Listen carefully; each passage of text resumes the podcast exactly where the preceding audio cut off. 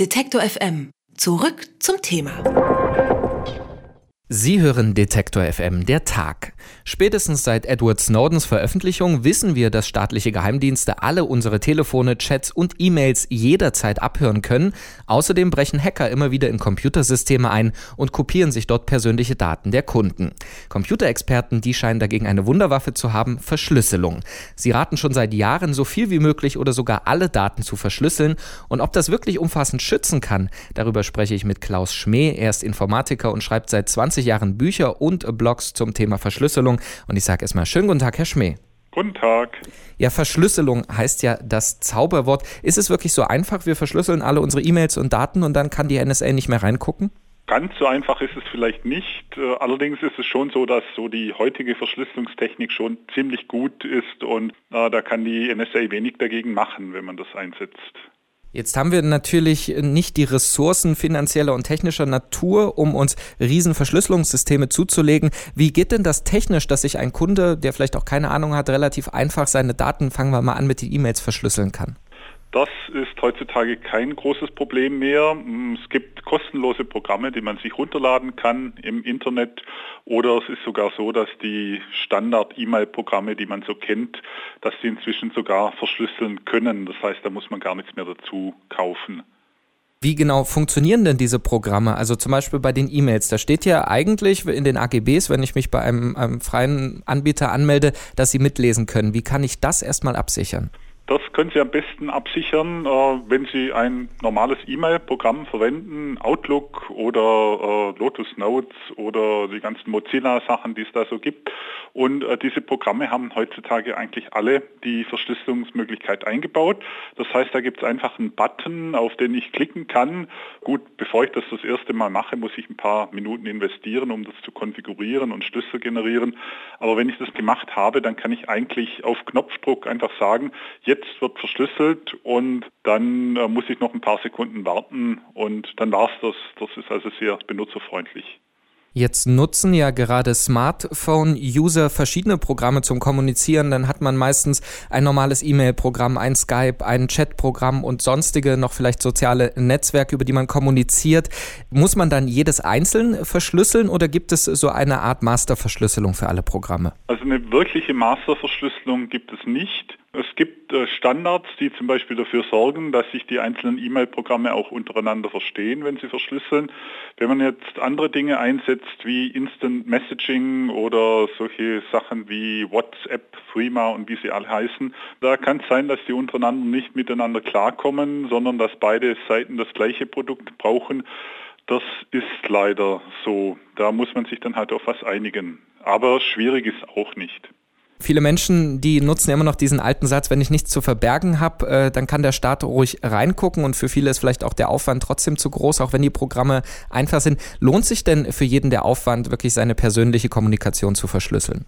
Ja, das muss jeder selber wissen. Äh, gut, ich meine, ich gebe es zu, ich verschlüssele auch nicht alles und manchmal sage ich dann halt auch, dann soll die NSA halt mitlesen. Ich gebe aber zu, dass es auch nicht die vorbildliche Einstellung ist, denn eigentlich äh, sollte uns doch allen die Privatsphäre etwas wert sein. Und wenn man auch die unwichtigen Sachen verschlüsselt, dann weiß die NSA oder wer auch immer, weiß dann am Ende eben nicht, wo sie genauer hingucken müssen. Von daher im Interesse von uns allen sollten wir möglichst viel Verschlüsselung anwenden, gerade auch dann, wenn es eigentlich mal gar nicht so wichtig ist. Dadurch äh, können wir dann was erreichen, können wir die Geheimdienste am Mitlesen hindern. Wenn jeder sagt, naja, ist mir ja sowieso egal, dann spielen wir halt den Geheimdiensten in die Hände, klar.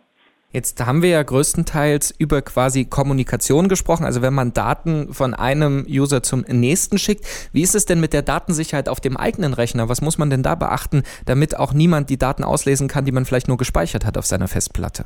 Ja, da gibt es mehrere Dinge. Was zum Beispiel ganz gut funktioniert, ist Festplattenverschlüsselung. Das lohnt sich vor allem für Laptops, weil so ein Laptop kann ja auch mal gestohlen werden oder man lässt ihn irgendwo liegen. Und da gibt es inzwischen sehr gute Verschlüsselungsprogramme, die auch ganz benutzerfreundlich quasi alles verschlüsseln, was da auf dem Laptop gespeichert ist. Und diese Programme sind heutzutage so sicher, dass inzwischen auch die Polizei bei Kriminellen, wenn sie einen Laptop beschlagnahmt oder einen Rechner beschlagnahmt, einfach nicht äh, an die Daten rankommt, weil sie nicht entschlüsselbar sind. Also man hat eine extrem hohe Sicherheit und die kann man natürlich nutzen. Aber ich sag mal, wenn der Aufwand betrieben werden möchte von verschiedenen Einrichtungen, dann kommen sie trotzdem immer an die Daten. Hm, also letztendlich eine hundertprozentige Sicherheit äh, gibt es natürlich nicht. Also wenn die NSA unbedingt wissen will, was ich tue, dann äh, steht sie halt irgendwann bei mir vor der Tür und hält mir eine Pistole an den Kopf.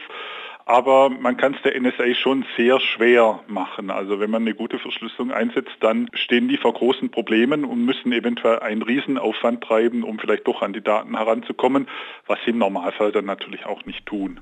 Sie beschäftigen sich auf Ihrem Blog ja auch mit historischen Verschlüsselungstechniken und eigentlich heißt es ja immer, dass jeder gute Code irgendwann geknackt wird. Ist es so, dass wir wirklich jedes Jahr oder alle fünf Jahre trotzdem eine neue Technik nutzen müssen, damit wir quasi hinterherkommen? Nein, also zumindest wenn wir mal von den Verschlüsselungsverfahren ausgehen, dann spricht vieles dafür, dass wir inzwischen ein Niveau erreicht haben, was einfach nicht mehr zu knacken ist. Also es gab über Jahrtausende hinweg einen Wettlauf zwischen den Codemachern und den Codeknackern. Ich meine, letztendlich kann natürlich niemand in die Zukunft blicken, aber es spricht doch einiges dafür, dass inzwischen die Codemacher gegen die Codeknacker gewonnen haben und dass es vielleicht nie mehr in der Menschheitsgeschichte möglich sein wird, dass die Codeknacker die guten Codes, die es gibt, auch wirklich geknackt kriegen. Das bezieht sich allerdings alles nur auf die Verschlüsselungsverfahren. Das alles bringt natürlich nichts, wenn ich zum Beispiel ein Passwort einsetze, äh, was jeder erraten kann.